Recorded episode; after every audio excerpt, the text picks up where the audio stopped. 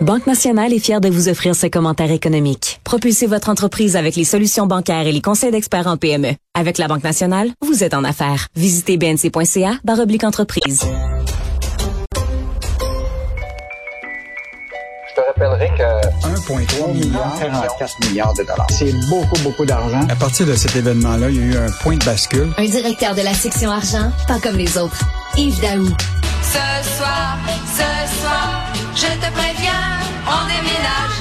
Ce soir, ce soir, on déménage tous les étages. Les doubles rideaux sont décrochés, ils sont dans l'entrée. Bon. Ne perds pas ton temps à ne rien faire. Yves, je reconnais la gouaille légendaire de Brigitte Bardot, c'est ça? Oui, c'est ça, exactement. Dans les années 60, elle a écrit une chanson sur On déménage. On déménage et on va se parler de loger au Québec. Les loyers flambent partout au Québec. Le prix des Donc, loyers. euh, Richard, c'est ça. Richard, à tous les années, la Société canadienne d'hypothèque et de logement a fait un rapport annuel de l'état du logement locatif au Canada. Puis évidemment, il y a des données qui touchent le Québec. Écoute, ça fait 20 ans que le Québec n'a pas connu un taux si bas de taux d'inoccupation, c'est-à-dire le fait qu'il y ait manque de logements partout. Mhm. Et ça, évidemment, ça a des impacts sur, sur les prix. Et là, on regarde là, que actuellement, là, un prix moyen à Montréal là, pour un 4,5, c'est rendu à 1000 dollars. Parce qu'on a un taux d'inoccupation d'à peu près 2% euh, puis c'est une hausse de 5,4% par rapport à l'année précédente. Mais genre, je, juste te dire, j'ai été faire une recherche sur Kijiji tantôt pour voir qu'est-ce qui était disponible à Montréal, dans le Grand Montréal, à 1000 dollars. J'en ai trouvé 14. c'est, clair qu'il y a une situation difficile à Ben Montréal. oui. Et là, et là, le phénomène, c'est qu'on pensait que ça touchait juste à Montréal, mais maintenant, là, dans à peu près toutes les régions administratives euh, au Québec, là, c'est toutes des situations de hausse de prix moyen des loyers et le taux d'inoccupation. Écoute, regarde, comme Gatineau, là, le taux d'inoccupation est 0,8. Puis le, le- maintenant, le prix moyen d'un 4,5 est de 1269 avec une augmentation presque de 9 Fou. Trois-Rivières, la même chose. À Le Saguenay, Québec, Sherbrooke. Donc, euh, une, une année difficile pour euh, les, les locataires. Et ce qui est intéressant, Richard, c'est que quand tu regardes ce qu'on appelle sais, la part du revenu que tu dois accorder à ton logement, là. Euh, actuellement, le gouvernement canadien dit que tes, ton loyer puis tes dépenses liées au logement ne devraient pas dépasser 35% du revenu brut du ménage. Donc, autrement dit, si la paye brute mensuelle est de 4000 pièces, tu peux te limiter à un coût de logement à 1400 dollars. Fait que, mettons là, qu'on on s'entend pour dire que les jeunes euh, Hey. ont probablement beaucoup de difficultés actuellement et ça doit dépasser leurs 35% de revenus euh, Eh, là, Yves, pour pouvoir se loger. il va en avoir des tanguis. Hein, tu sais, les tanguis, là, c'est euh, ceux qui collent euh, chez papa, maman, puis ils ont 30 ans, puis ils demeurent encore chez papa, maman, il va en avoir des tanguis. Ah, il va en avoir de plus en plus. euh, Tu sais, ceux qui habitent encore chez leurs parents au-delà de 28 ans puis 30 ans. Mais évidemment, les, je ne sais pas comment les parents font ça, mais comment ils gèrent cette, euh, cette, cette situation-là, combien ils leur chargent à leurs enfants? Ben oui, oui, tout à fait. Ah, Euh, écoute, tout le monde parle aujourd'hui, euh, même même au Canada anglais, j'ai vu ça sur la première page du National Post. Tout le monde parle de ce qui se passe avec Home Depot. Ils ont été sermonnés pour avoir partagé des infos confidentielles avec Facebook. C'est quoi cette histoire-là? En, fait, Home Depot, là, euh, il y a une enquête qui a été faite par le commissaire à la protection de la vie privée au Canada. Puis, ce qui sont en partie, c'est une plainte de quelqu'un qui s'est aperçu que, que, tu sais, je sais pas si tu été récemment à Home Depot, là, quand tu arrives à la caisse, puis là, au lieu de demander ton, ton reçu papier, il dit, je peux-tu vous l'envoyer par courriel? Ben là, tu donnes ton adresse de courriel. Ben là, cette adresse de courriel-là a été vendue et donnée à Meta ou Facebook par Home Depot. Et donc, euh, là, ça veut dire Oui. qu'il y a quand même beaucoup d'informations qui sont liées avec ton courriel. Et là, donc, ça veut dire qu'il y a des chances que, par exemple, moi, c'était, c'est déjà arrivé, là, dans le cas de, de, de, de, de- Home Depot, j'avais été voir pour une, euh, une génératrice, là. Puis, ce qui est intéressant, c'est, euh, j'ai donné mon courriel, parce que j'ai pas demandé la, puis, quand j'allais sur Facebook, j'avais des annonces pour des génératrices. Ben oui. C'est un- c'est un ha- non, non, Yves, c'est un hasard, c'est une coïncidence. Ah, Voyons, ben oui, ben oui.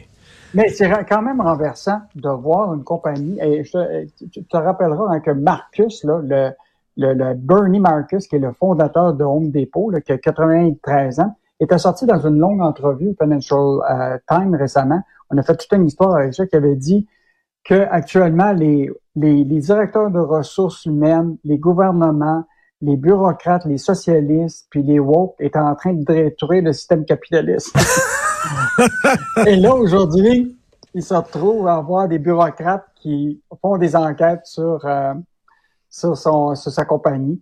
Et, euh, et donc là, il y a, évidemment, mm. il y a, il y a une enquête, euh, puis ils se sont fait taper sur les doigts. Mais si c'était arrivé en Europe, là, euh, mm. juste te dire là, que la maison mère de Facebook, qui est Meta, là, a écopé là, au début de 2023 là, une amende de 560 millions de dollars pour avoir enfreint les règlements européens sur les données. Nous autres, là, le maximum, là, tu vois, il y a une nouvelle mm, loi qui mm. s'en vient, là, puis ça va être au maximum 25 millions de dollars. Donc, euh, mettons que c'est un exemple là, que bon, les gens de plus en plus, tu sais, ça les dérange pas vraiment de leur donner, de donner leur, leur, leur courriel, mais là, on s'aperçoit que ça a des impacts directs. Ben oui, tout à fait. Détaillants exploitent ça avec Meta. Ben oui, complètement. Euh, écoute, un des dossiers que vous suivez de très près, c'est la caisse de dépôt euh, dans la section argent. Et on revient souvent avec ça. Euh, Yves, c'est bien beau là d'investir dans des entreprises à risque, hein, c'est correct, là. Euh, mais en même temps, il y en a qui sont très risqués, là.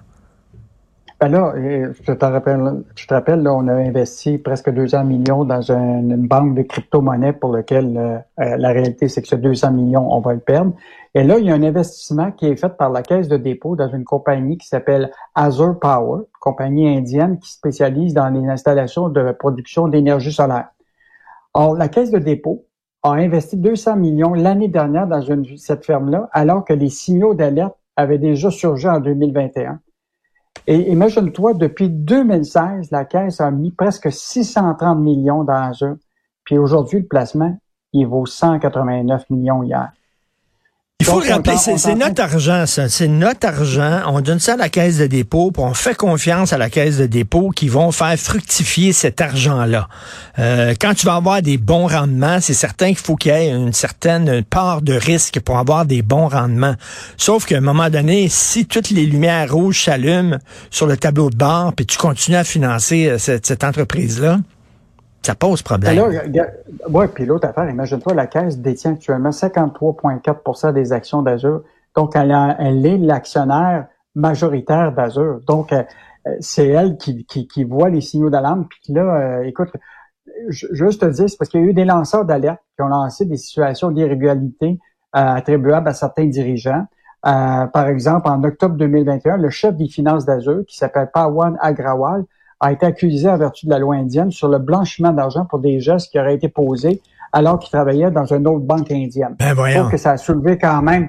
Et, bon, il n'y a pas d'accusation sur ce gars-là par rapport à la compagnie Azure, mais ça soulève quand même des questions. Puis en mai 2022, Azure a reçu des nouvelles dénonciations d'un autre lanceur d'alerte qui disait qu'il y avait des manipulations de données d'information par certains employés. Puis là, il y a des enquêtes internes donc, euh, je vois très bien que la caisse, là, comme dans le cas de Celsius Network, là, euh, ils vont devoir euh, regarder ce qui se passe dans cette compagnie-là parce que là, on a un placement à, risque. Et je te, je, te, je te, rappelle que, Richard, que bientôt, la caisse de dépôt, au début de février, va faire connaître ses rendements annuels pour toute l'année parce que déjà, ils ont fait donner le rendement d'il y a six, six mois déjà et on était à moins 7,9% de rendement. J'ai bien hâte de hmm. voir ce qui va se passer pour toute l'année. Ben ouais. 2020, et, on le répète, on le répète, c'est notre argent. Hein, il me semble qu'il devrait l'utiliser euh, de façon responsable. Qu'est-ce qu'on va lire euh, ce week-end dans la section argent, justement? Deux choses qui sont euh, intéressantes, Richard. D'abord, un dossier qui a été fait par le bureau d'enquête, puis aussi avec la section argent, des taxes, des hausses de taxes municipales qui font mal partout au Québec, là, des, des taxes municipales salées. Là beaucoup de villes vont au-dessus du taux d'inflation. Donc, euh, on fait, on a compilé les données de plusieurs centaines de municipalités, puis là, ça suscite la grogne des biens des citoyens. Euh, donc, on a développé un outil que tu vas pouvoir voir sur notre site web, puis aussi dans le journal, pour voir quelles sont les villes qui ont augmenté leurs taxes municipales. et donc, très bon dossier ce week-end. Et aussi, on a fait un petit dossier sur la concurrence déloyale de chauffeurs ontariens sous-payés qui viennent concurrencer les chauffeurs québécois. Et donc, euh, notre journaliste Francis Alain a été euh, rencontré ces, ces, ces, chauffeurs ontariens qui souvent là sont des, des Pakistanais, des Tamouls, qui écoute, qui sont complètement sous-payés, puis ils viennent concurrencer. Puis des fois, ça coûte 30 à 40 points moins cher d'avoir un employé comme ça. Et donc, évidemment, des compagnies québécoises se, vont, euh, se vont perdre des contrats à cause de cette concurrence déloyale de chauffeurs ah, qui viennent dans le marché québécois. Donc, des, euh, gens qui sont prêts à travailler en dessous du prix du marché parce qu'ils veulent absolument avoir une job. Et les taxes municipales, j'imagine, si tu payes plus de taxes, c'est parce que tu as plus de services de la ville, non? Ah oui, ah oui. Ah, ben oui. ben, le meilleur jugement pour si tu as un bon service, tu regardes la qualité de ton trottoir. Ton trottoir, qui est tout fissuré depuis 10 ans, ça veut dire que tu n'as pas de Merci Yves. On va lire ça. On se reparle lundi. Bon week-end. Salut. Bon, bon week-end.